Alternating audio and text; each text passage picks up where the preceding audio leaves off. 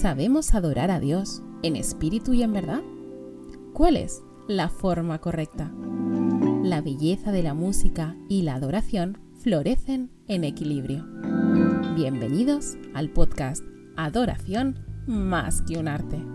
Solo en 7 Day Radio, Fiset en Play. Bienvenidos.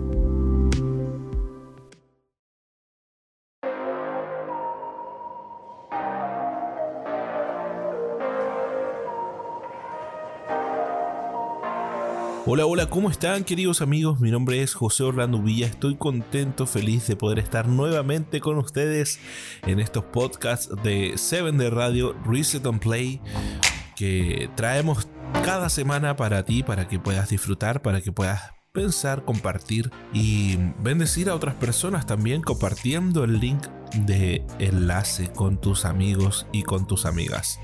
En estos días hemos estado conversando sobre la adoración, hablamos sobre la adoración en un principio, cómo Jesús adoraba también la semana pasada estuvimos conversando sobre algunos estilos de adoración, tipos de adoración y conversábamos ahí sobre Pablo, ¿cierto? Que nos contaba cuál era el estilo, cuál es la forma que él utilizaba.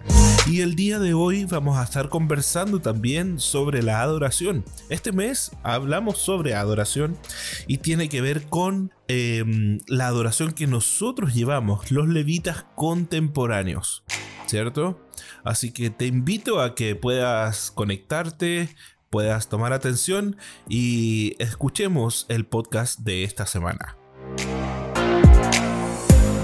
Bueno amigos, los levitas contemporáneos, como yo les había contado, eh, vamos a, tocar, vamos a ver algunos aspectos de eh, cómo el pueblo de Israel eh, adoraba a Dios y cómo nosotros debiéramos hacerlo como levitas contemporáneos, ¿cierto? Dios dice, liberó al pueblo de Israel que era su pueblo, milagrosamente el imperio que los esclavizó durante 400 años, ¿cierto? El pueblo de Egipto. Dios abrió el mar rojo para que ellos pudieran cruzarlo caminando. Imagínense eso, qué maravilloso el poder de Dios. Y destruyó delante de sus ojos al ejército del faraón de Egipto, el más poderoso de esa época. Dios habló con ellos a través de Moisés para darles esperanza y seguridad eh, de que Dios los iba a proteger. Les envió una nube y una columna de fuego en las que podía ver literalmente que Él estaba con ellos. Sin embargo, en cuanto Moisés se ausentó del campamento por tan solo unos días, el amado pueblo de Dios flirteó con otros dioses, cayó en la infidelidad. Dios los había sacado de Egipto, pero Egipto no había salido de sus corazones. El episodio de adoración del becerro nos enseña algunas tristes realidades acerca de lo que el ser humano es capaz de hacer cuando pierde la vista de Dios y sigue sus propias inclinaciones pecaminosas. Sin embargo, allí, en medio de la idolatría, el griterío, la grosería, la falsa adoración, la danza sensual, la música orgiástica y la confusión, eh, un grupo de hombres y mujeres permanecen fieles a Dios. Un grupo de hombres y mujeres decidió no participar de esta falsa adoración. Y te invito a que podamos eh, leer el versículo del libro de Éxodo capítulo 32, versículos 25 y 26, que dicen, Moisés vio a Aarón Moisés vio que Aarón había permitido que el pueblo se descontrolara por completo y fuera el reír de sus enemigos. Así que se paró a la entrada del campamento y gritó, Todos los que estén de parte del Señor vengan aquí y únanse a mí. Y todos los levitas se juntaron alrededor de él. Y el libro de Números, capítulo 3, versos 7 5 al 7 y del 11 al 13 dice, Entonces el Señor le dijo a Moisés, llama a los de la tribu de Leví que pasen delante y preséntalos al sacerdote Aarón para que sean sus ayudantes. Servirán a Aarón y a toda la comunidad en el desempeño de sus deberes sagrados dentro y alrededor del tabernáculo. Y el versículo 11 al 13 dice, mira, yo he escogido de entre los israelitas a los levitas para que sirvan como sustitutos de todo primer hijo varón del pueblo de Israel. Los levitas me pertenecen a mí porque todos los primeros hijos varones son míos. El día que herí de muerte el primer hijo varón de cada familia egipcia, aparté para mí todo primer hijo nacido de Israel tanto de personas como de animales. Ellos son míos, yo soy el Señor. Y vemos aquí cómo Dios mismo es quien designa a los levitas para que puedan ser los ministros y quienes dirijan el santuario como premio a su fidelidad. Y los llama suyos. El mismo Señor les dice que ellos son míos, quien los apartó. Y con frecuencia nos preguntamos cuál es el modelo de la iglesia eh, que nosotros debiéramos seguir para ofrecer una adoración verdadera, efectiva y relevante en el siglo en que nos toca vivir. El modelo levita que encontramos en la palabra de Dios es una excelente referencia de la que podemos extraer principios divinos que iluminan el ministerio de la música que la iglesia contemporánea necesita hoy. Y te invito a que podamos reflexionar acerca de algunos principios del ministerio levita, como por ejemplo es la fidelidad a Dios. Ese es un requisito principal, primordial. Es el primer requisito que un levita contemporáneo debiese tener. El pueblo de Israel era un pueblo eh, musical.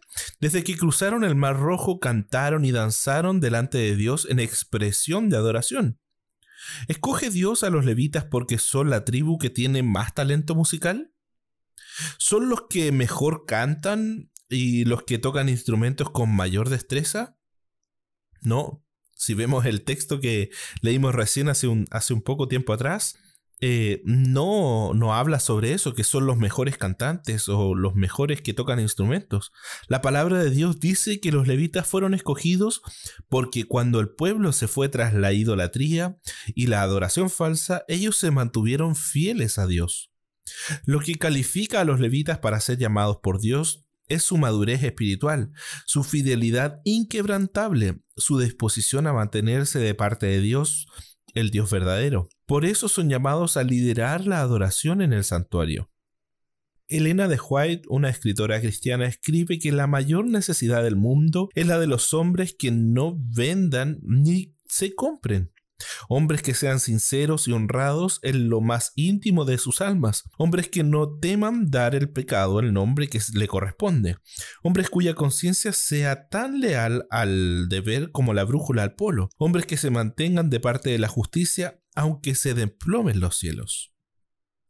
Yo estoy convencido que el centro del debate sobre la música y adoración en el contexto del cristianismo no es tanto un problema técnico musical como un problema espiritual. Necesitamos desesperadamente líderes fieles en el ministerio musical, levitas consagrados que deseen exaltar el carácter santo de Jesús en la adoración. Y para liderar la adoración congregacional necesitamos el bautismo diario del Espíritu Santo, la entrega completa de nuestros talentos a Dios para que Él los convierta en dones espirituales que edifiquen a la iglesia. La fidelidad a Dios, como dice Jesús, se muestra en todas las cosas, en las pequeñas de la vida. Solo cuando la fidelidad a Dios sea la señal distintiva de nuestro ministerio musical, seremos verdaderos levitas contemporáneos. Y quiero invitarte a que podamos leer juntos en el primer libro de Crónicas, capítulo 25, versículos 6 al 8.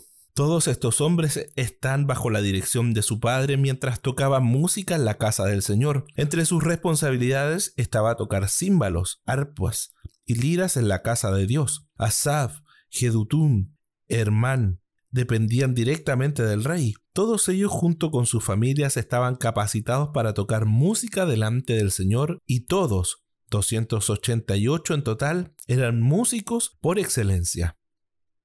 Vemos acá que la educación musical también es un requisito para poder ser un levita y un adorador. Ellos constantemente estaban, como dice, capacitados, se estaban capacitando. Y mm, a veces, aunque se asume que ser llenos del Espíritu Santo es la condición esencial o incluso la única condición para hacer música delante del Señor, si bien es ciertamente una cualidad esencial, no es la única. Como los textos bíblicos demuestran, el Espíritu de Dios es el punto de partida que prepara la escena y reafirma la fidelidad del músico, apartándole para la tarea. Este es, sin embargo, eh, solo el comienzo. El próximo paso es desarrollar el talento que Dios nos ha dado, convirtiéndolo en una destreza, habilidad y conocimiento de la profesión. Esto significa entonces que cantar o tocar para el Señor presume el espíritu y el talento, el entrenamiento, la preparación y también la organización. Así como la madurez espiritual y la fidelidad de los levitas fue una condición indispensable para ser llamados, el entrenamiento y la práctica también fueron muy necesarias para que desarrollaran el ministerio al que habían sido llamadas. El arte de la música requiere muchas horas de práctica, esfuerzo, disciplina y también determinación. No se aprende a tocar un instrumento de la noche a la mañana, para nada. Son muchos años de práctica. Eh, lleva años de práctica, lo mismo que sucede con la técnica vocal, la dirección coral, la composición, la dirección de orquesta, etcétera, tantas otras artes musicales o cualidades que uno quisiera entregar a nuestro Señor Jesús. Así como los que imparten la palabra de Dios. Eh, en la predicación, ¿cierto? En el Evangelio, ellos estudian el arte de la homilética y la oratoria por comunicar el mensaje con dirección clara y estructuración correcta. Los músicos eh, son llamados a comunicar el mensaje musical con habilidad y dominio de la técnica. Por eso es importantísimo eh, la educación musical como requisito principal de un adorador moderno. Y ser un levita contemporáneo un levita moderno requiere también tiempo de entrenamiento. De hecho, no sabemos con exactitud a qué edad los niños levitas se convertían en estudiantes o discípulos, pero la Biblia indica que los levitas eh, adultos eran los maestros de los niños y que estos no comenzaban su ministerio hasta los 20, 25 o incluso 30 años. Respecto al capítulo eh, de 1 Corintios 23, en el que se nombran dos edades diferentes que son 30 años en el versículo 3 y 20 años en el versículo 27, el comentario eh, bíblico habla un poco sobre esto y dice, al principio de las listas de divisiones, la edad mínima de los levitas era 30 años, que eso lo encontramos en el primer libro de Corintios, capítulo 23, verso 3. El número 20 eh, aquí no es una contradicción porque el versículo 27 deja claro la edad mínima esta fue estipulada por David en sus últimas palabras. Pareciera que con el paso del tiempo incluso 38 mil levitas no fueron suficientes, así que en aproximadamente dos años fue necesario bajar la edad mínima requerida. Esta afirmación hace que David casi un segundo Moisés. En ese sentido, eh, él se sintió libre de poder cambiar una legislación mosaica sin ser reprobado o desafiado. Los maestros levitas enseñaban a sus alumnos el arte de cantar, de construir instrumentos musicales y de interpretarlos con habilidad, el arte de componer poesía y música religiosa, y el arte de la dirección coral y orquestal. Pero mucho más que música, los maestros levitas enseñaban los propios eh, y los principios propios, la práctica de la verdadera adoración a Dios. Y estudiando la Biblia descubrimos que el ministerio levita de la música no es el centro ni el objetivo. La música es solo un lenguaje para comunicar el verdadero centro y objetivo de la adoración. Jesús, el Cordero de Dios que quita el pecado del mundo, es y debe ser el centro del ministerio musical levita. Los levitas no eran divos que monopolizan el escenario ni artistas enfocados en su propio arte. Eran siervos eh, líderes cuya tarea era ministrar al pueblo sirviendo con humildad. Enseñaban al pueblo a aprender la ley de Dios a través de los cantos sagrados. Eran ellos los responsables de crear una atmósfera apropiada para que los sacrificios fueran embellecidos a través de la música. Y en el segundo libro de Crónicas, em, en el capítulo 5 del versículo 12 y 13, la palabra de Dios narra el traslado del arca al templo de Salomón. Y mm, en la descripción hay un detalle que me gustaría destacar. Vamos a leerlo. Los levitas eran músicos. Asaf, Hermán, Jedutún y todos sus hijos y hermanos, vestidos de mantos de lino fino, estaban de pie al lado oriental del altar y tocaban címbalos, liras y arpas. A ellas se les unieron 127, 120, perdón, sacerdotes que tocaban trompetas. Los trompetistas y los cantores se unieron para alabar, dar gracias al Señor al son de trompetas, címbalos y otros instrumentos. Elevaron sus voces y alabaron al Señor con las siguientes palabras. Él es bueno, su fiel amor perdura para siempre. Los levitas músicos no eran el centro visual del acto de adoración. Ellos estaban, como bien decíamos ahí en la descripción y el detalle que íbamos a destacar, en el lado oriental del altar. El centro visual era el altar, donde se producía el sacrificio. La música se interpretaba a un costado del altar y simplemente embellecía el evento exaltando su solemnidad. El plan de salvación que Dios diseñó está centrado en Jesús, el Cordero de Dios que vino a dar su vida por nosotros. Mientras los sacerdotes y los levitas encargados de los sacrificios ministraban, los levitas encargados de la música creaban una atmósfera que exaltaba el sacrificio que simbolizaba la muerte de Dios.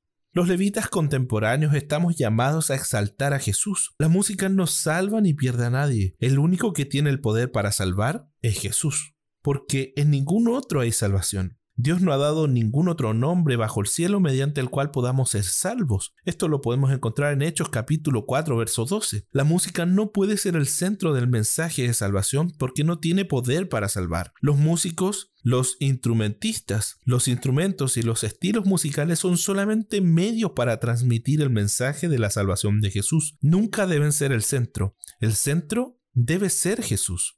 No nos pongamos en medio de Dios y el pueblo. No dejemos que la atención se centre en nosotros, nuestra técnica musical, nuestra vestimenta, nuestros gestos, nuestro despliegue de recursos. Mantengamos el centro de la adoración en Jesús. Los levitas contemporáneos estamos llamados a exaltar a Jesús, la belleza, la santidad de su carácter, su perdón y su gracia, su amor infinito por nosotros, su sacrificio en la cruz del Calvario. Cuando nuestra música exalta a Jesús se produce un poder inmenso de adoración. He tenido el privilegio de experimentar este poder en muchos servicios de adoración, eh, liderados por músicos consagrados en cuya mm, vida uno puede encontrar humildad y sencillez que Jesús mismo nos mostró. Músicos que mueren cada día al yo y a la ambición personal para dejarse guiar por el Espíritu Santo músicos que en sus canciones, su voz y en su forma de tocar los instrumentos nos muestran el carácter de Cristo. Cuando Jesús habló sobre adoración junto al pozo de Jacob,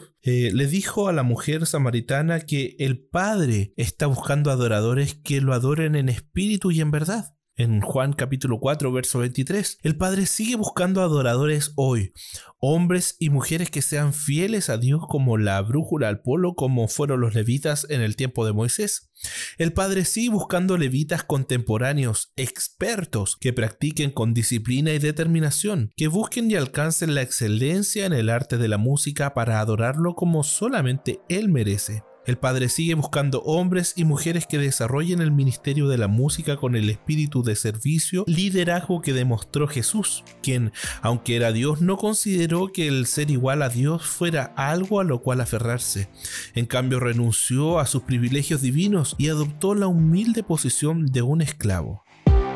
El Padre sigue buscando levitas que centren su música y su adoración en la persona de Jesús, el verdadero objeto y propósito de la adoración. Hombres y mujeres que se despojen de su orgullo y ambición personal y sean llenos del Espíritu Santo, haciendo de la adoración un estilo de vida. El Padre sigue buscando levitas contemporáneos que no le tengan miedo al cambio, sino que canalicen y lideren con un espíritu creativo y positivo. Levitas que integren y combinen los grandes himnos del pasado con las canciones contemporáneas relevantes a las generaciones actuales. Levitas que entiendan que Dios no cambia, pero el lenguaje musical sí. El Padre sigue buscando hombres y mujeres que tomen la adoración con seriedad y responsabilidad, líderes que tengan una visión clara respecto al poder y a la influencia de la música y el enorme beneficio que resulta para un ministerio musical levita, inteligente, organizado y planificado con sabiduría divina. Muy bien amigos, eh, el día de hoy hemos conversado un poco, ha estado bastante interesante. Recuerden enviar sus comentarios al correo electrónico joseorlando.com. Recuerden queridos amigos que estamos en este mes conociendo al adorador musical Felipe Lezana. Te invito a que lo puedas escuchar, lo puedas seguir en sus redes sociales y estamos en compañía de 7 Day Radio con Reset and Play, la adoración más que un arte y nos vemos la próxima semana con un nuevo tema sobre adoración. Que tengan una excelente semana.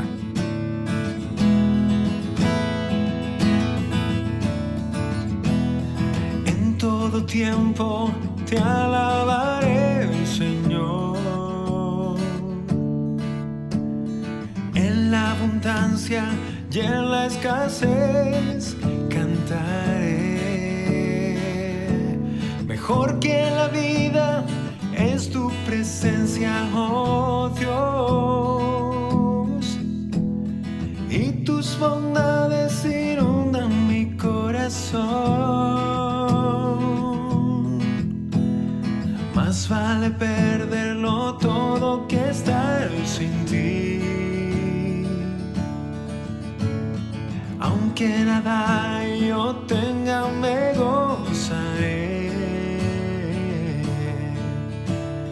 Mejor que la vida son tus caricias, oh Dios.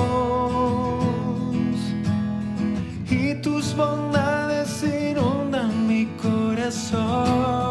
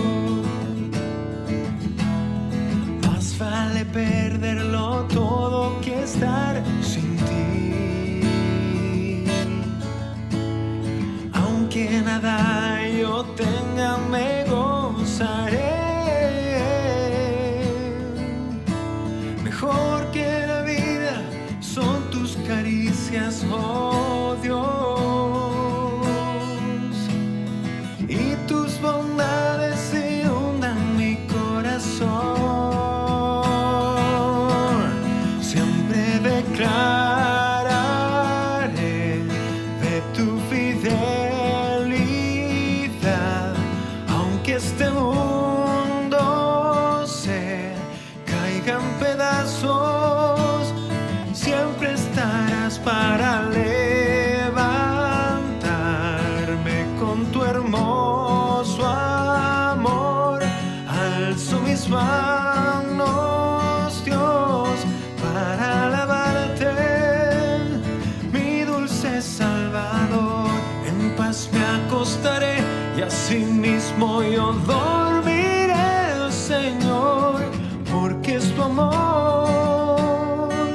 esperanza para vivir. Siempre declararé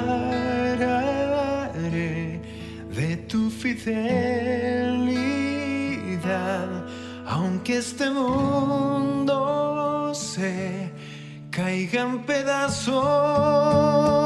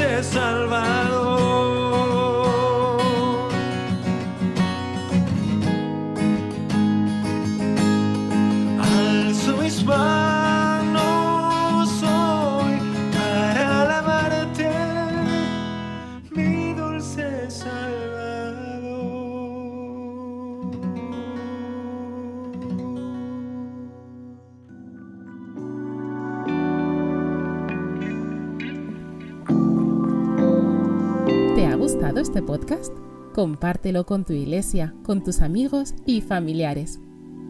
No te pierdas todos los domingos un nuevo episodio, solo por 7 Day Radio. Reset and Play.